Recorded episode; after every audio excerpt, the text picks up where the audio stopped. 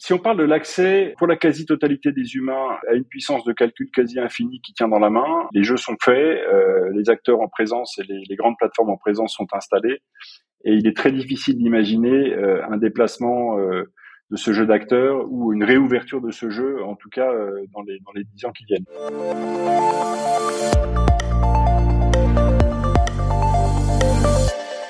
Bonjour Philippe Devost. Bonjour Jérôme.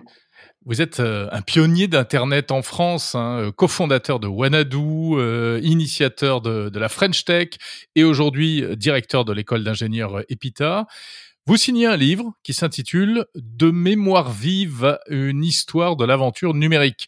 On voit le jeu de mots avec la mémoire vive de l'ordinateur, un livre préfacé par Cédric Villani, et un livre dans lequel vous, vous racontez euh, bah d'abord votre vie euh, à travers euh, de grandes entreprises où vous êtes passé, hein, de stagiaire chez Apple à, la Caisse des dépôts où vous, occupez, vous êtes occupé du financement des entreprises françaises, des startups, et, un voyage surtout à travers l'histoire du numérique avec un regard sur euh, l'impact du numérique aussi. Alors, euh, j'ai envie de vous demander pour commencer, d'abord, qu'est-ce qui vous a le, plus marqué ces 20 dernières années au fond?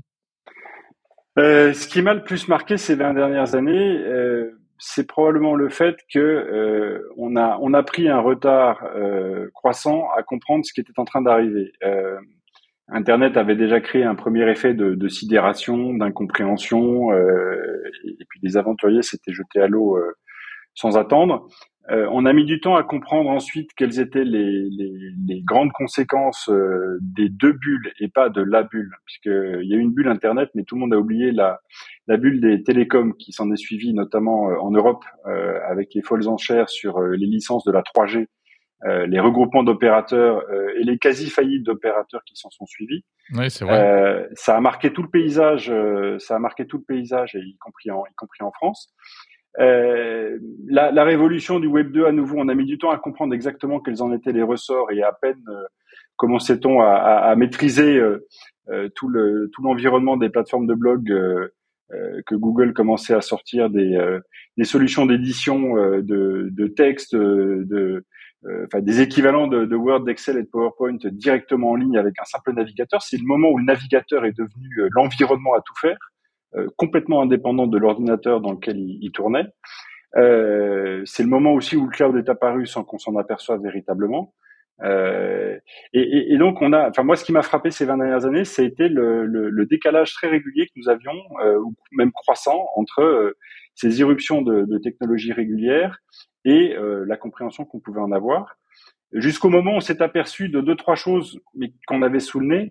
la première étant que l'ensemble de nos gestes et de nos interactions avec un smartphone étaient décidés de manière unilatérale euh, par de toutes petites équipes, euh, pour la plupart situées entre San Francisco et San José, euh, avec parfois, je ne sais pas si vous vous souvenez, des, des, des, ruptures dans le dans le design euh, de, de, certaines versions d'iOS, par exemple, mais ça a été le cas pour Android, ou simplement parce que quelques-uns avaient décidé que c'était mieux que vous interagissiez désormais d'une autre manière avec votre contenu, bah, on vous forçait à perdre vos habitudes et à utiliser des choses différemment, alors qu'au fond, vous n'aviez rien demandé. Mmh, vous, vous pensez à quoi là précisément? Euh, ben, alors l'exemple le plus l'exemple le plus connu c'est euh, c'est l'abandon euh, après le décès de Steve Jobs euh, de toutes les métaphores d'icônes qu'il y avait sur l'iPhone, euh, ce qu'on appelait le skeuomorphisme, où votre répertoire ressemblait à un carnet d'adresses, votre agenda ressemblait à un agenda, et, et vous aviez votre votre bloc-notes ressemblait à un bloc-notes avec une feuille déchirée, etc. et où subitement le voilà les, les, les choix d'interface ont changé, les applications parfois ont changé d'usage aussi. Euh, et donc les points de repère des utilisateurs ont changé euh, sans nécessairement qu'ils comprennent tout de suite pourquoi c'était euh, entre guillemets pour leur bien et surtout sans qu'on sans qu'on s'aperçoive que bah, un toute petite poignée encore une fois d'ingénieurs avait décidé de ce qui était pour le bien de dizaines de millions d'autres utilisateurs. pour moi, il y a un autre il y a un autre marqueur de, de, de, ces mêmes phénomènes qu'on a mis du, du temps à, à comprendre, euh, c'est quand on s'est réveillé euh, il y a quelques années euh, très très préoccupé du fait euh, de redécouvrir que Taïwan était au fond très très près de la Chine continentale, beaucoup plus près que ce qu'on avait imaginé ou oublié, euh, et puis que d'autre part, bah, Taïwan était concentré dans les mains d'un tout petit nombre d'entreprises, l'essentiel, voire la quasi-totalité de la production de semi-conducteurs qui de qui jusque-là étaient jugés comme étant des objets inintéressants, en tout cas bah, des choses qui existaient donc dont on pouvait se servir, sans comprendre qu'il était pas mal dans certains cas d'être capable de continuer à comprendre comment ils fonctionnaient et surtout de continuer à les produire. Euh, et, et, dans ce cas-là, un peu comme dans le cas, si on pourrait prendre un dernier exemple qui est celui de la, la bascule euh, de l'ensemble du monde des télécommunications vers le monde d'Internet. Euh, il y a encore 15 ans, euh, on téléphonait avec un téléphone. Aujourd'hui, on a un smartphone, mais surtout, on a dedans entre 7 et 8 manières différentes euh, d'appeler quelqu'un par la voix ou même en visio, si bien que le sujet est devenu, d'une certaine manière, de savoir sur quel canal euh, j'ai eu ma dernière conversation avec vous et du coup s'il convient que je vous appelle sur Signal ou sur euh, Telegram ou sur euh, Facebook Messenger, sachant que tous ces services sont équivalents, mais que la manière de vous joindre du coup c'est démultiplié. C'est devenu des applications et, et on l'a pas on l'a pas vraiment vu venir et les opérateurs l'ont vu venir un peu tard et en ont fait les frais. Ouais, mais aujourd'hui, c'est vrai qu'on a le plus grand mal à, à, s'y retrouver parfois après avoir vu apparaître une notification et puis on ne sait pas où elle est passée.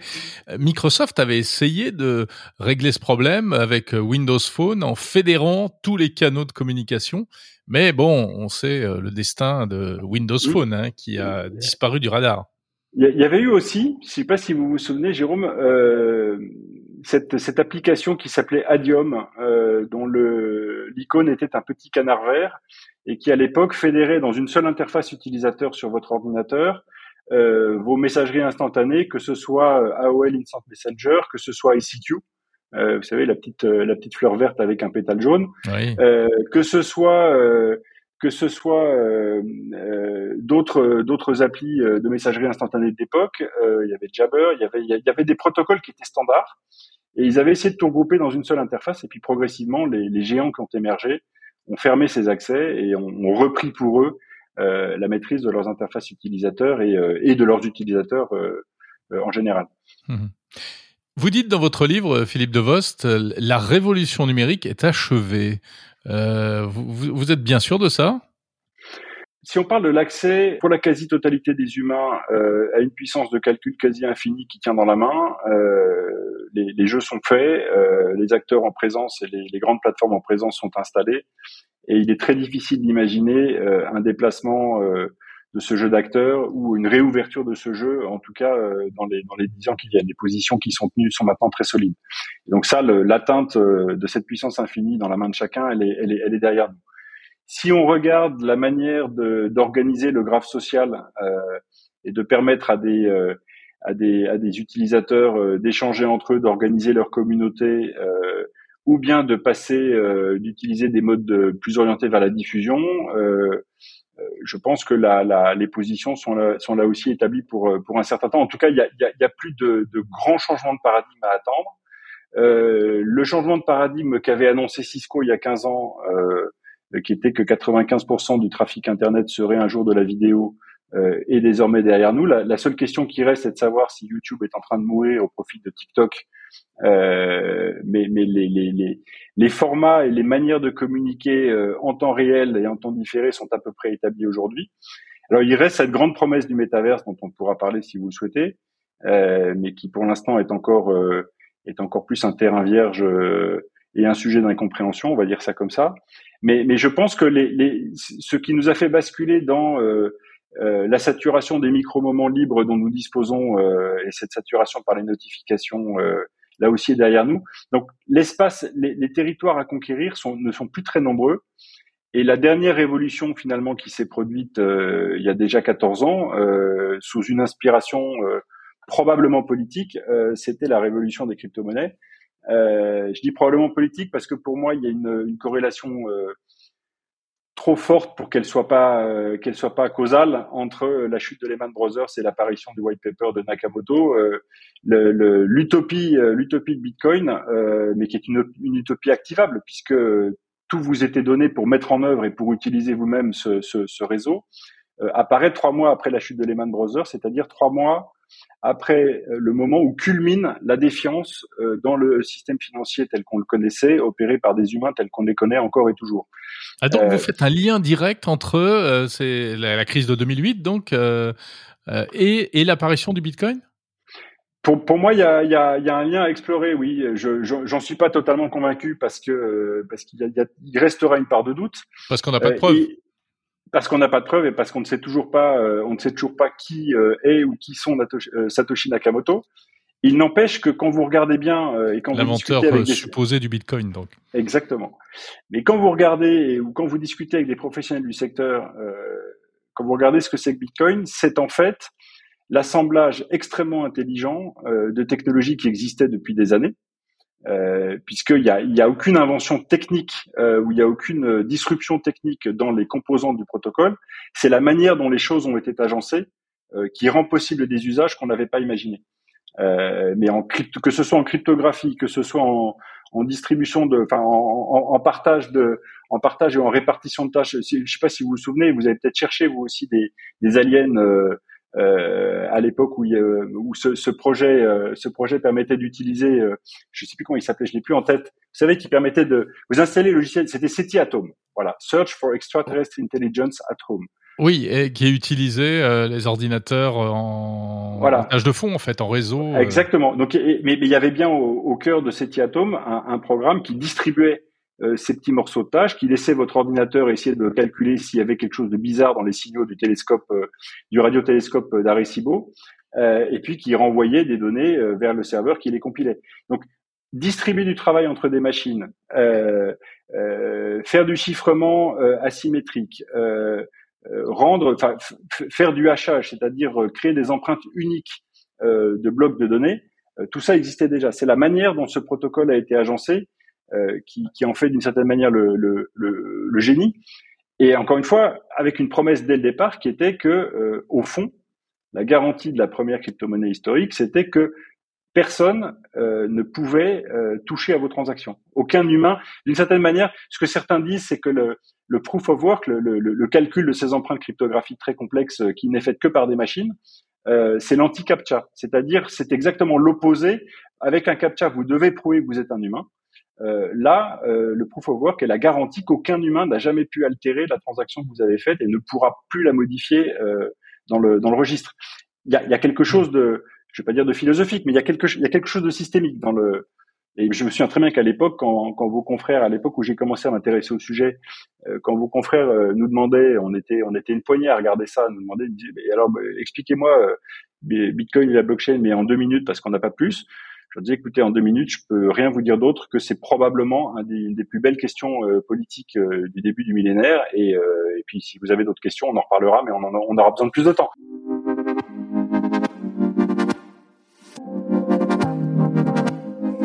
Les crypto-monnaies seraient donc la plus grande révolution à l'intérieur de la révolution numérique, selon Philippe Devost.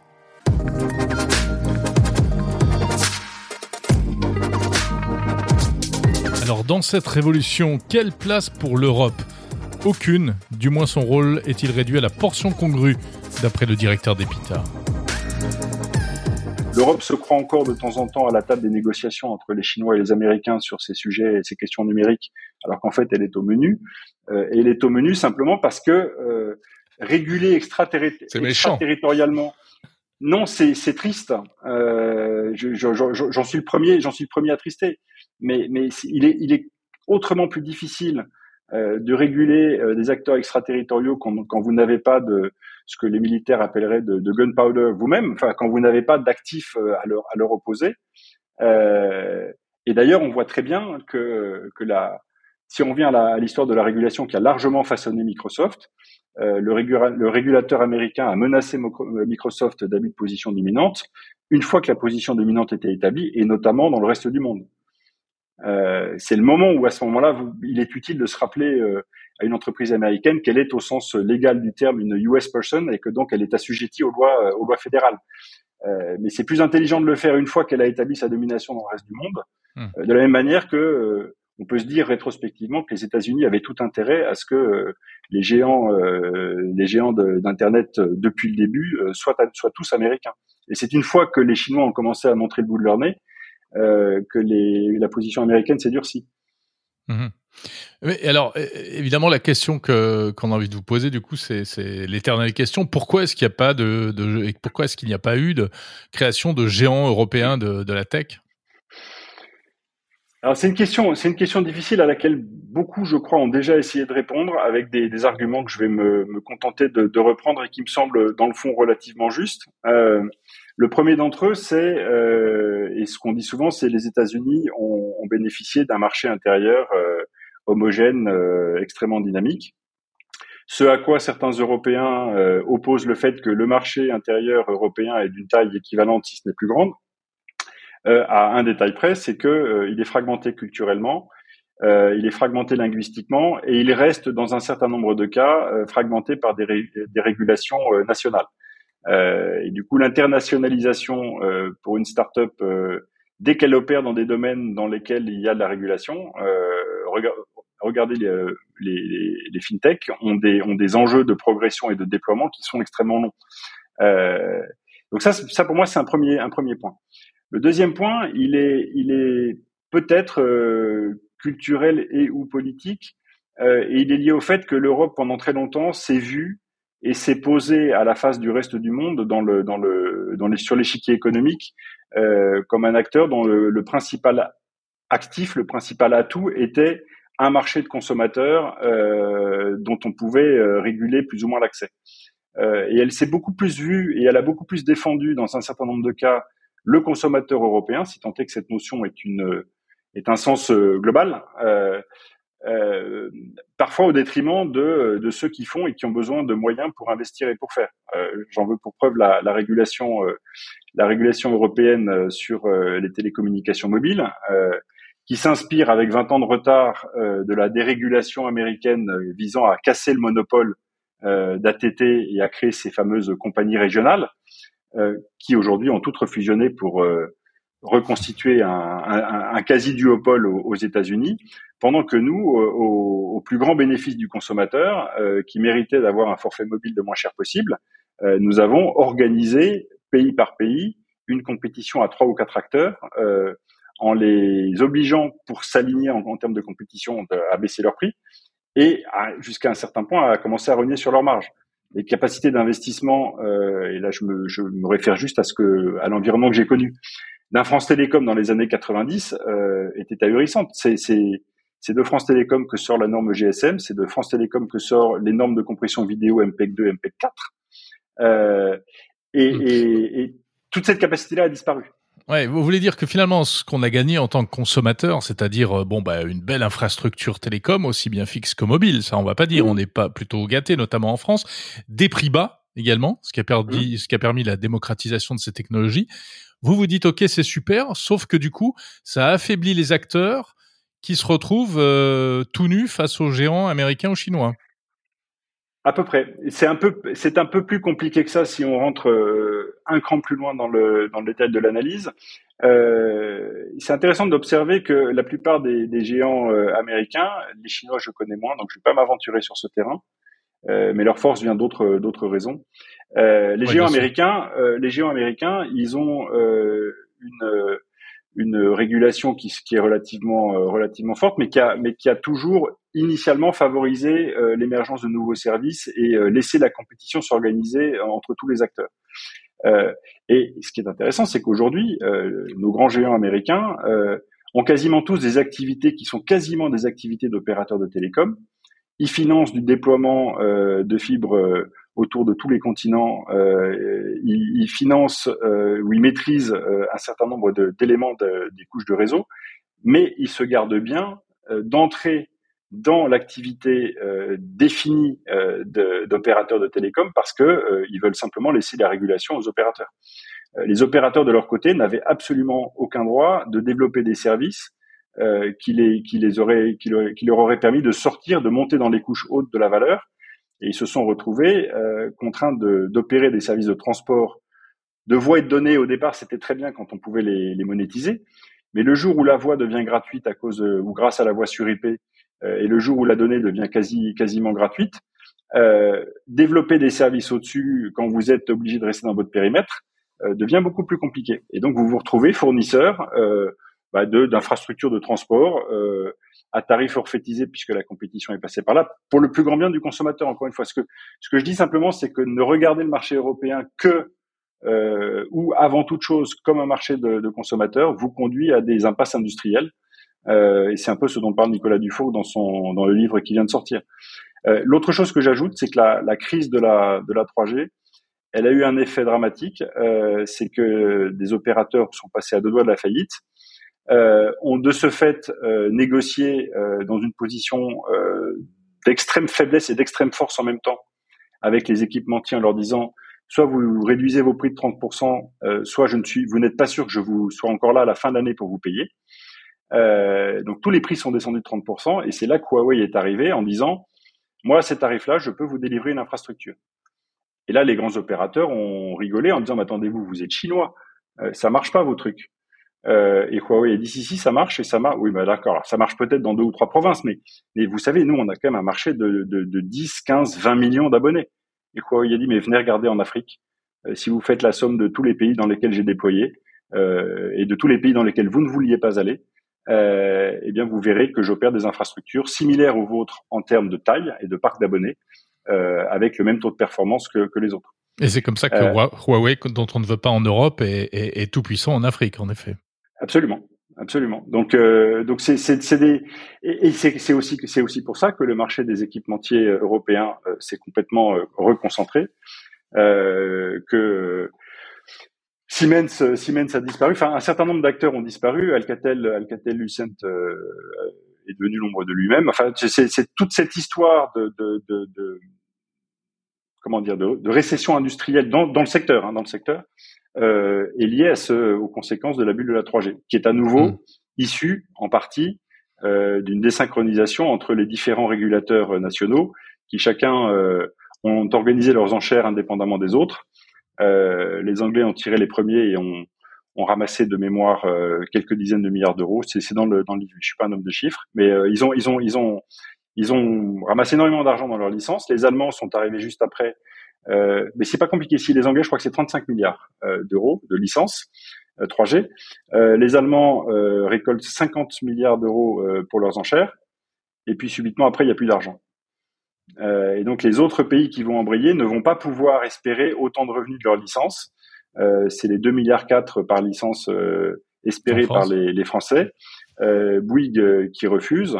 et puis le rééchelonnement de ces licences, etc., etc. Donc ce que je veux dire par là, c'est que le, le, enfin, il me semble que c'est un exemple de, de, soit de désalignement, soit de, de, de surrégulation qui, qui, est venu compliquer, euh, compliquer la, la, donne. Et puis, et puis, je termine avec ça. Euh, les Américains en fait étaient prêts pour des raisons à nouveau culturelles, c'est que ça faisait déjà euh, une vingtaine d'années que ce que s'affronter à distance euh, des opérateurs télécoms qui rêvaient de devenir fournisseurs de données et euh, des constructeurs informatiques qui rêvaient euh, d'entrer sur le, le, le marché des, des, communications et au milieu des startups qui mettaient au point des objets qu'on a oubliés maintenant, mais qui étaient le Palm Pilot, qui était toute cette tentative de faire des ordinateurs portables, puis de connecter ces ordinateurs portables, ces ordinateurs de poche ou de main, puis de les connecter au réseau. Alors mmh. que dans le monde des télécoms, on essayait de rendre des téléphones plus intelligents.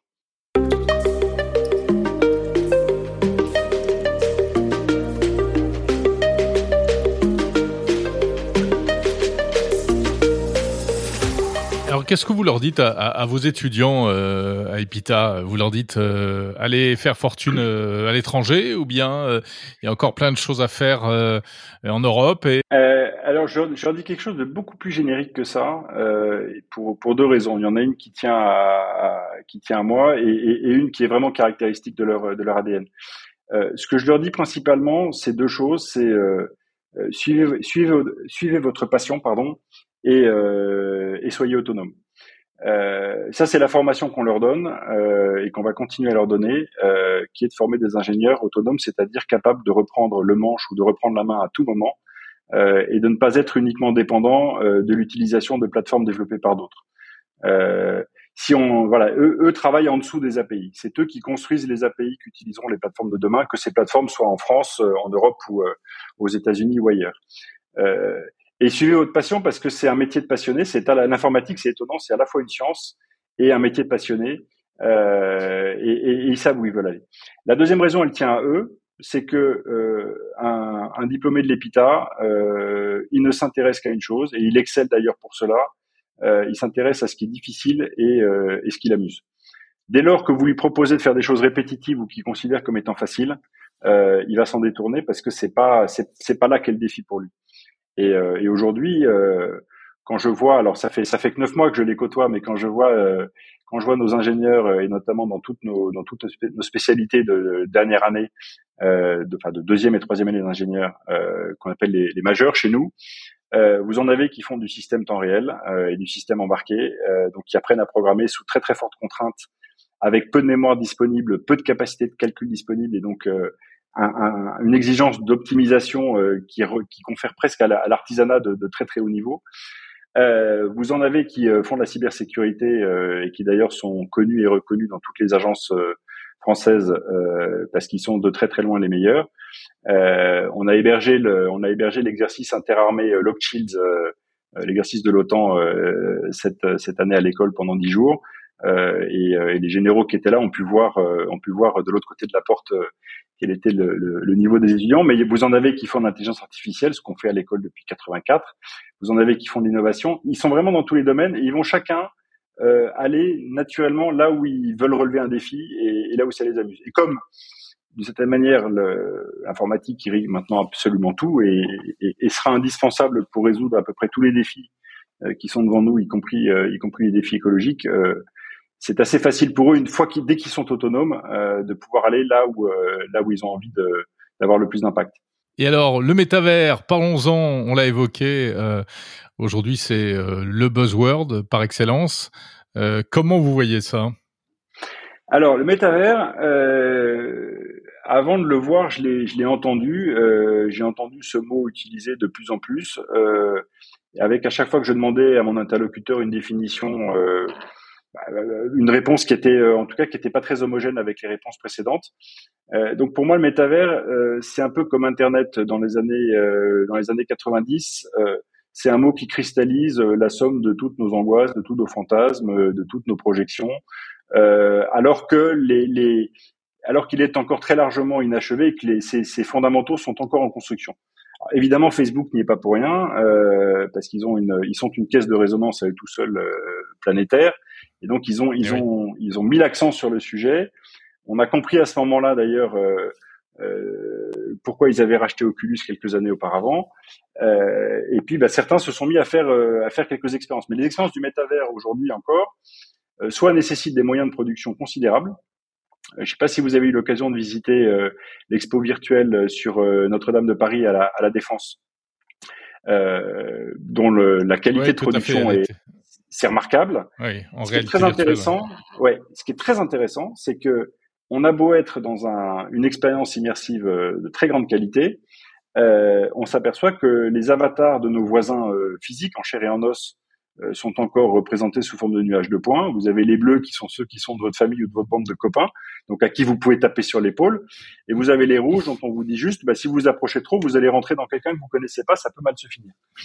euh, mais la représentation, la, la, la, la représentation de, de, de, la persona euh, de l'utilisateur, on n'y est pas encore. Euh, ça, c'est la première chose. La deuxième chose, c'est que l'interaction euh, de la personne avec le métavers, elle est encore aujourd'hui limitée pour moi. Euh, et ce qui est devant nous en termes d'innovation, ça va être formidable. Euh, c'est au-delà de la qualité des casques de réalité virtuelle en termes de résolution, de fluidité, de zéro latence pour que personne n'ait la sensation d'être encore un peu nauséeux. il va y avoir le son, mais j'espère bien que derrière, il va y avoir le toucher. Euh, bah, je sais pas si vous dormez avec une montre connectée, mais moi, le fait de me faire réveiller le matin par un petit tapotement sur le poignet, euh, sans, sans réveiller mon épouse avec une sonnerie, euh, moi, je, je pour vous moi, êtes, vous êtes preneur. oui, oui, ah non, mais ça, ça, ça, a changé ma manière de dormir. Mmh. Euh, c'est tout bête, hein, c'est trois, trois tapotements sur le poignet. Donc, je pense que quand on arrivera à intégrer le toucher, euh, ou en tout cas ces formes-là d'interaction, euh, et à mobiliser de plus en plus de sens de l'être humain, là, on aura une véritable immersion. Le deuxième défi à relever, c'est le défi de l'interaction par mode retour, puisqu'aujourd'hui, euh, euh, les, les, les, manettes permettent de reproduire certains gestes, mais vous n'avez pas encore les gants. J'avais eu la chance de, de jouer euh, en 2013 avec euh, les gants de Tom Cruise euh, chez Oblong Industries à Los Angeles. on n'y est pas encore dans le grand public. L'idée de chausser des gants, de, de prendre des oui, tout ce qui est combinaison haptique, etc. Voilà, donc on, on reste, on reste au clavier. On, on reste au clavier euh, pour l'instant. À la souris, il y a éventuellement euh, une ou deux manettes, mais, là c'est pareil. tout est devant nous de ce point de vue-là.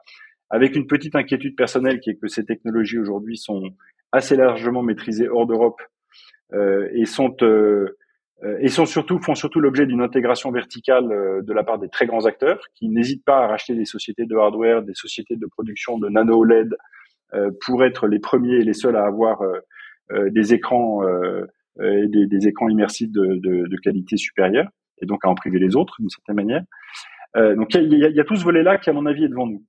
Euh, il y, a, y, a, un deuxième volet qui est devant nous et qui est beaucoup moins clair euh, et qui fait le lien entre euh, parfois quand on dit métavers, certains disent Web 3 et d'autres euh, parlent pas de Web 3. Euh, le Web 3 c'est complètement autre chose. Pour moi, c'est c'est d'abord et avant tout la décentralisation. On, revient au rêve de la décentralisation, dont les crypto-monnaies sont une des premières manifestations dont l'identité décentralisée en est une deuxième, dont le stockage de fichiers décentralisés euh, pour les rendre ineffaçables euh, en est une troisième. Et, et, et ça conduit d'ailleurs à des, à des contresens intéressants parce que euh, le, le, vous, vous, avez des, euh, comme assez souvent dans notre beau pays, quand, quand un sujet apparaît, euh, il n'est pas rare que la puissance publique euh, souhaite définir une stratégie nationale pour.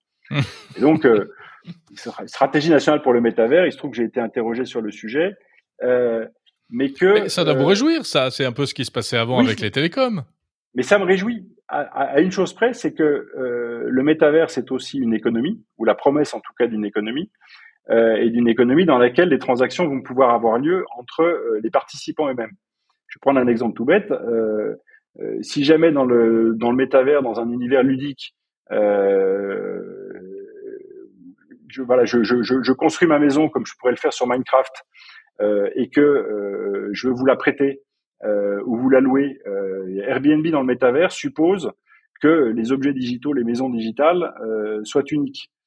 ça suppose donc qu'elles soient, que leur unicité soit garantie par un mécanisme, et le meilleur mécanisme aujourd'hui, ça reste la blockchain, et les NFT. Mhm. Mais le but ultime, euh, c'est de créer une économie dans laquelle ce, la maison que vous aurez construite, bah, vous pourrez euh, en tirer un revenu euh, en la louant, ou bien même sans en tirer un revenu, vous pourrez, vous pourrez me la prêter sachant qu'il faudra que tout le monde ait la garantie que euh, bah, je l'occupe de manière légitime, je suis pas en train de squatter chez vous, euh, et que personne d'autre ne peut rentrer tant que euh, tant que je suis dans la maison que vous m'avez prêtée pour la semaine. Et donc toute cette économie-là, elle suppose un socle de transactions à base de crypto-monnaies. Et, donc on est un peu dans, l'injonction paradoxale, puisque dans le même temps, on essaie de se projeter dans le métavers et d'en être un des acteurs.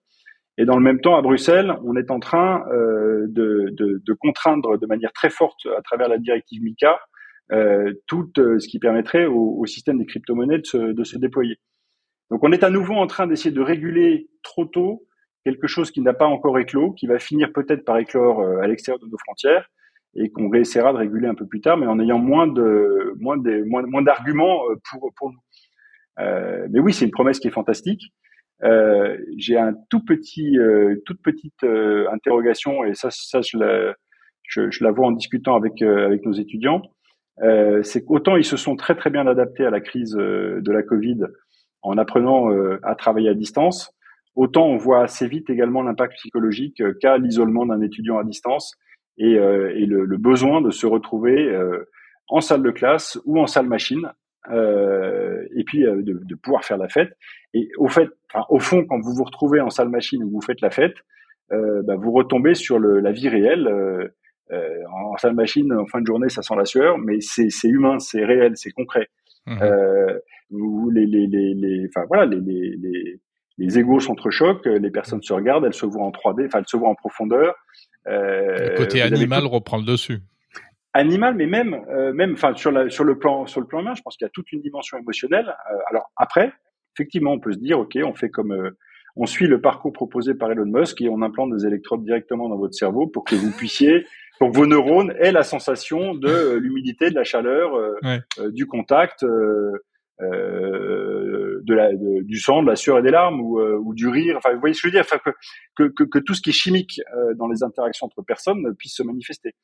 Euh, ça, c'est encore une, une, autre dimension. Je ne sais pas si on en est là et je ne sais pas si on est. si la, voilà, si la société est, est prête à entrer là-dedans tout de suite ou pas. Ça, ça, ça, ça j'en sais. Ce qui est intéressant, c'est que c'est un, un, objet en construction, mais euh, mais qu'il faut laisser les constructeurs jouer un peu parce que Parce que si on, le terrain de jeu est délimité par des barrières, alors même qu'on n'a même pas sorti, alors même qu'on a sorti juste une pelle et trois seaux, euh, le, le, le, château va pas être bien haut.